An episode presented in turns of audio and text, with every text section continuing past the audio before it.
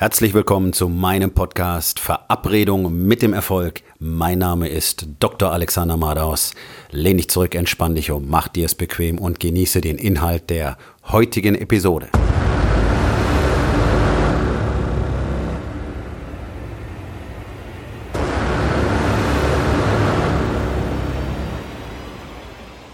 Heute mit dem Thema Bist du entscheidungsfreudig?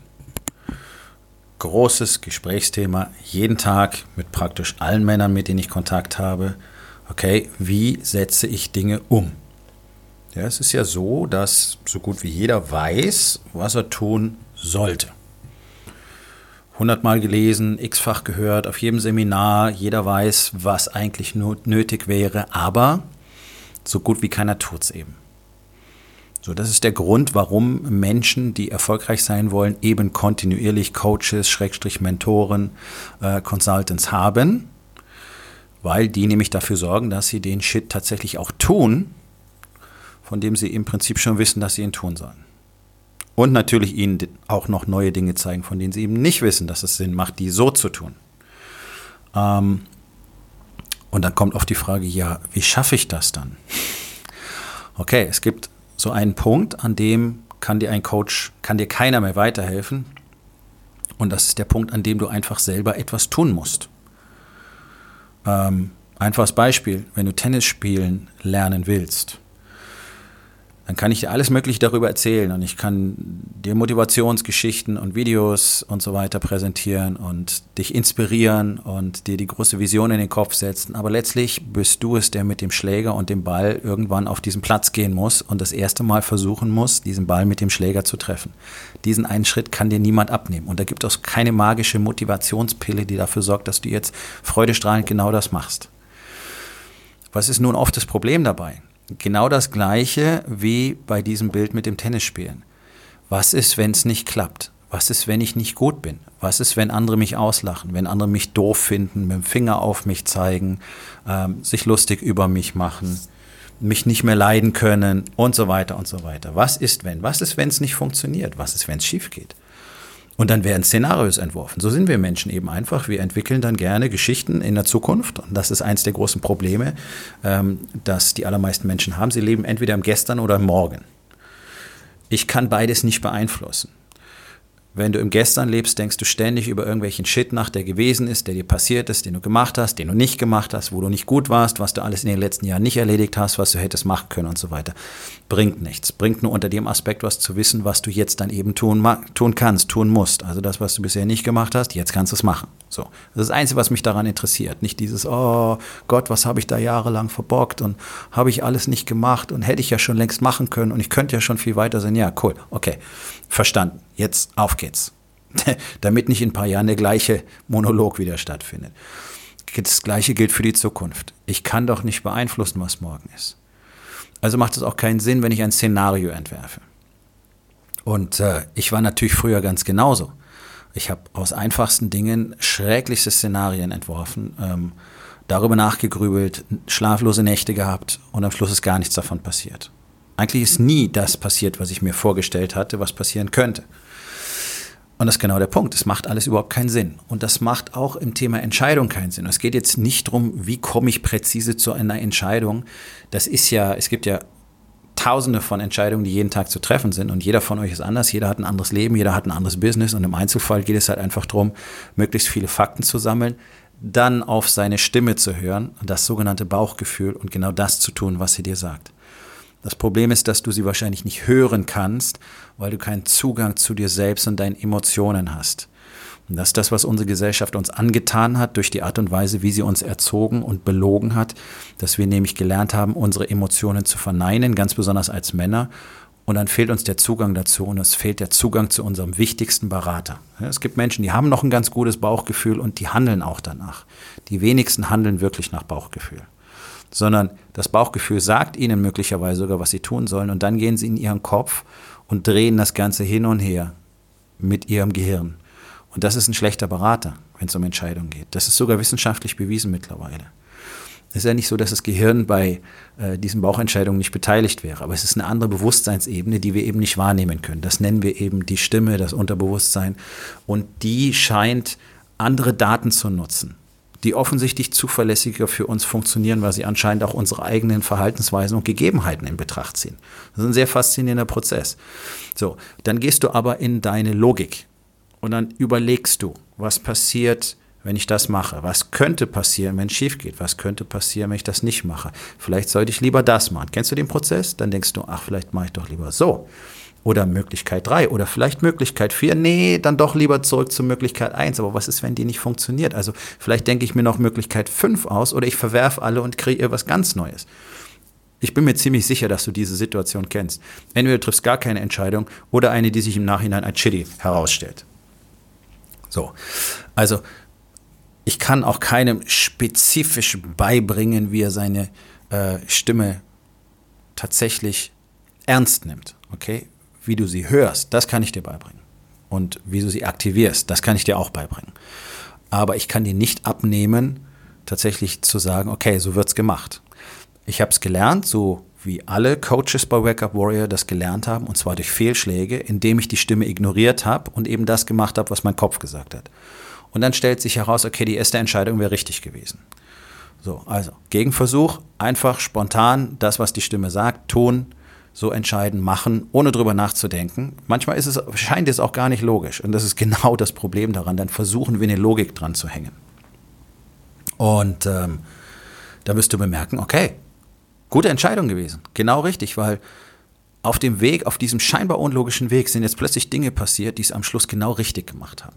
Und das ist das Faszinierende daran. Das ist anscheinend das Konzept dieses Universums, dass wir uns alle in einem Netz aus Strukturen befinden, das wir selber nicht sehen können, aber wir haben offensichtlich Sensoren dafür.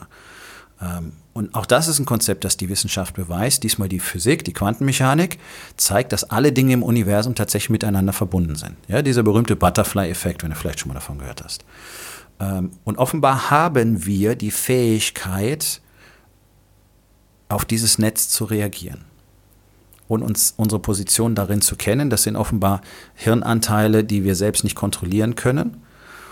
Und diese Konstellation ermöglicht es Menschen wirklich sehr sicher, gute Entscheidungen zu treffen, die logisch betrachtet als gar nicht so gut oder so super oder möglicherweise nicht mal als richtig erscheinen. Das ist sehr faszinierend und es funktioniert. Allerdings muss man dafür wirklich gelernt haben, was denn tatsächlich die Stimme ist, wie, sie, wie man sie wiederfindet, wie man sie aktiviert und wie man ihr zuhört. Aber dann hast du eine extrem hohe Wahrscheinlichkeit, dass deine Entscheidungen richtig sein werden. Niemand wird jemals sein ganzes Leben lang nur richtige Entscheidungen treffen. Das musst du halt auch in Betracht ziehen. Und das ist ja das, was so viele Menschen blockiert. Weil es ja eben die falsche Entscheidung sein könnte, ähm, entscheiden wir eben erstmal gar nichts. Oder wir machen einfach gar nichts. Ja, und genau das ist der Punkt, der ja 99 Prozent der Menschen bremst, wenn es darum geht, etwas zu verändern, etwas zu tun. Denn was ist wenn? Und genau dieses Was ist wenn ist das, was die allermeisten Menschen eben vom Erfolg abhält. Es gibt sicherlich eine Million Leute, die hatten die Idee für Uber. Das ist immer eins meiner liebsten Beispiele. Aber es gibt halt einen, der Uber gemacht hat, der das Risiko eingegangen ist, der Kapital eingesammelt hat, der Türklinken poliert hat. Und so weiter und so weiter und so weiter. Klinken putzen, sagt man dazu. Ne? ähm, und das ist der Punkt. Er hat es halt gemacht, ohne sich an dem Gedanken zu stören, was wenn. Oder der hat die sicher auch gehabt, aber er hat gesagt, es ist egal, weil er drauf geguckt hat, was er will. Er hatte diese Idee gehabt, diese Vision, möglicherweise ist es seine Mission. Und das wollte er. Und deswegen hat er das getan, was dafür nötig ist. Und darauf um das zu tun, was dafür nötig ist, musst du eben Entscheidungen treffen. Manche sind gut, manche sind nicht gut, manche sind super, manche sind eine Katastrophe. Okay, so lernt man. Und das ist jetzt nicht einfach bloß irgendein so Kalenderspruch, sondern es ist extrem wichtig. Denn würdest du keine Fehlentscheidungen treffen, würdest du extrem wenig lernen können. Sondern aus unseren Fehlern, Fehlentscheidungen, Problemen lernen wir einfach am meisten. Von daher ist es immer ein Geschenk, wenn irgendwas nicht funktioniert. Ja?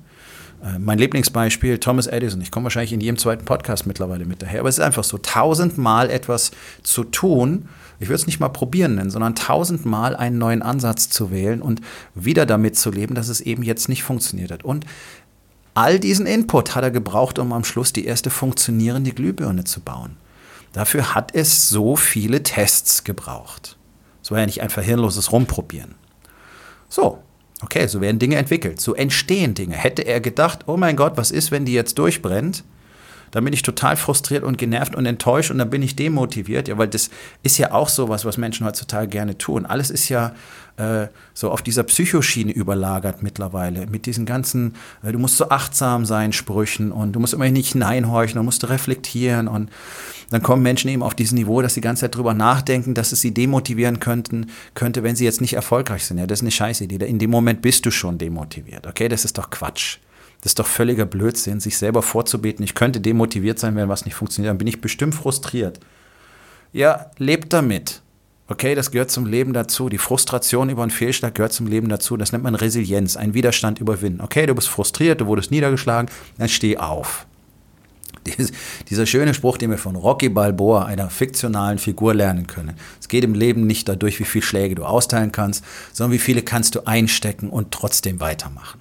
Ja, das ist, das ist große Weisheit, die da drin steckt. Genauso funktioniert es. Also denk nie drüber nach, dass dich irgendwas enttäuschen könnte, weil in dem Moment hast du dich schon enttäuscht. Du hast dich schon darauf festgelegt, dass du dann enttäuscht sein wirst. Und wahrscheinlich hast du auch noch eine schlechte Entscheidung getroffen. Also es geht darum, einfach zu handeln.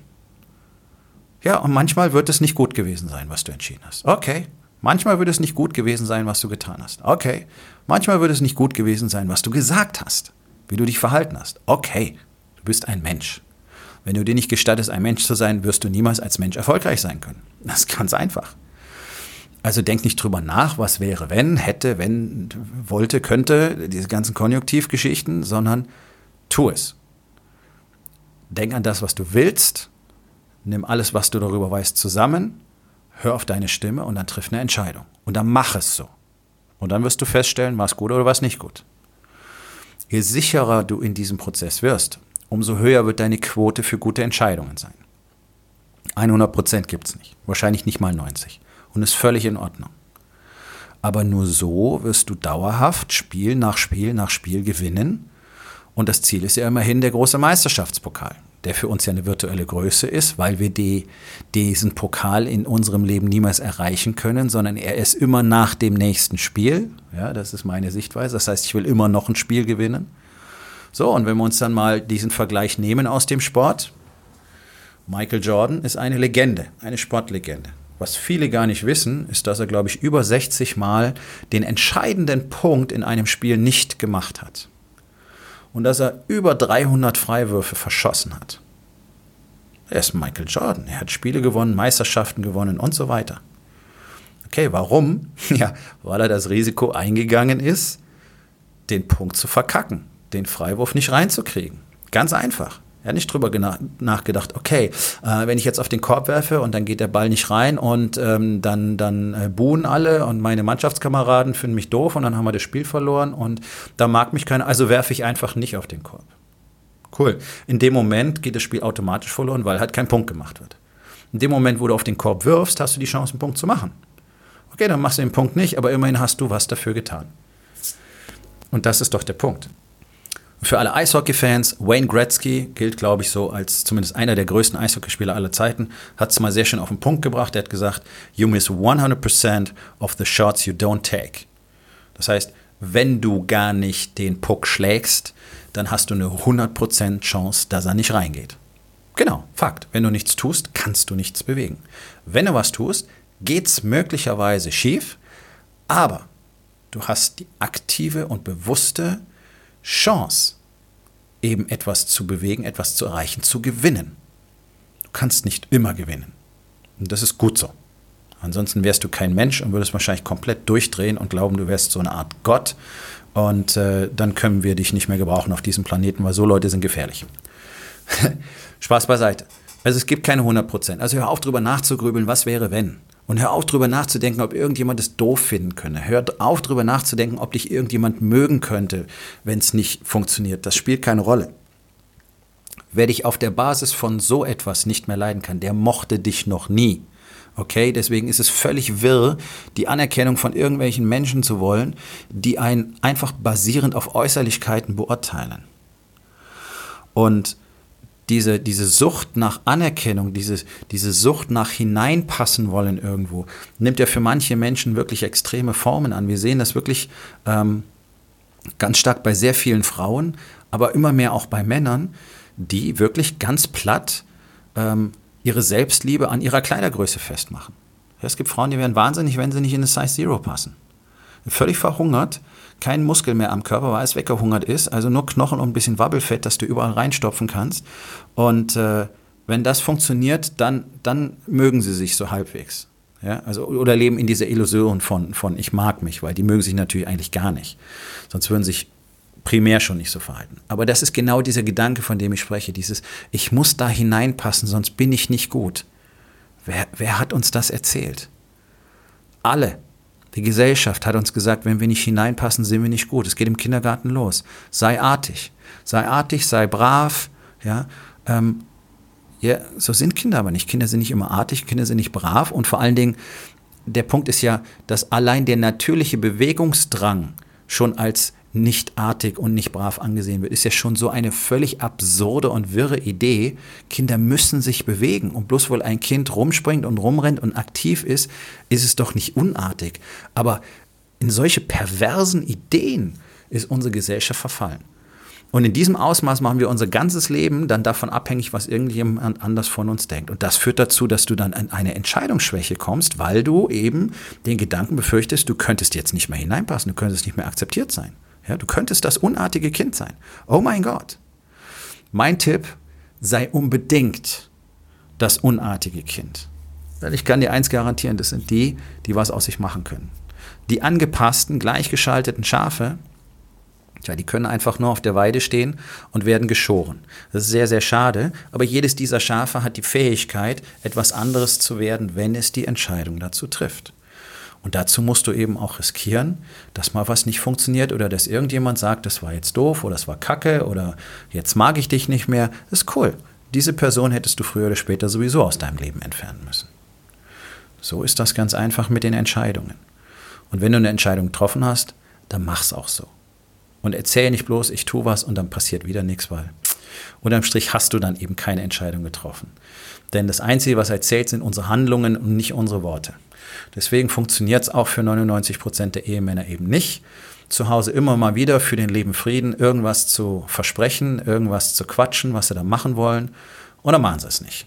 Weil dadurch geht noch mehr Vertrauen verloren. Also noch schlimmer als eine schlechte Entscheidung zu treffen, ist äh, Entscheidungen zu versprechen und dann nichts zu bringen. Das ergibt immer den maximalen Vertrauensverlust.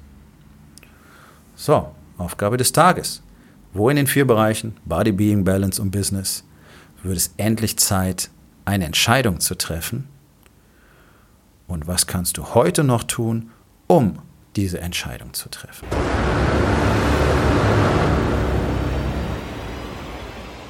Das war's für heute von mir. Vielen Dank, dass du meinem Podcast Verabredung mit dem Erfolg zugehört hast. Wenn er dir gefallen hat, abonniere meinen Kanal und hinterlass doch bitte eine Bewertung auf iTunes. Ich bin Dr. Alexander Madaus und ich wünsche euch allen noch einen schönen und produktiven Tag.